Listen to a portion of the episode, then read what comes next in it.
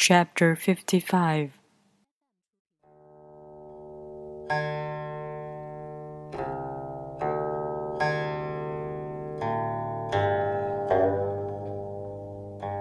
He who is in harmony with the Tao is like a newborn child.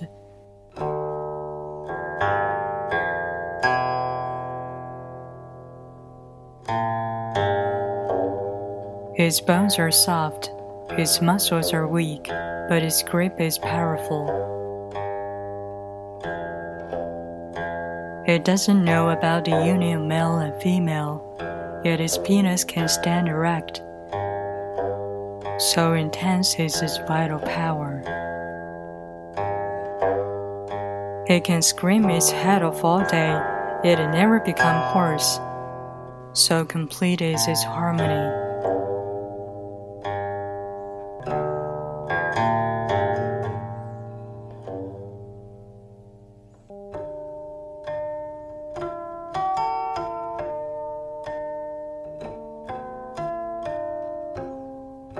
The Master's power is like this He lets all things come and go effortlessly without desire.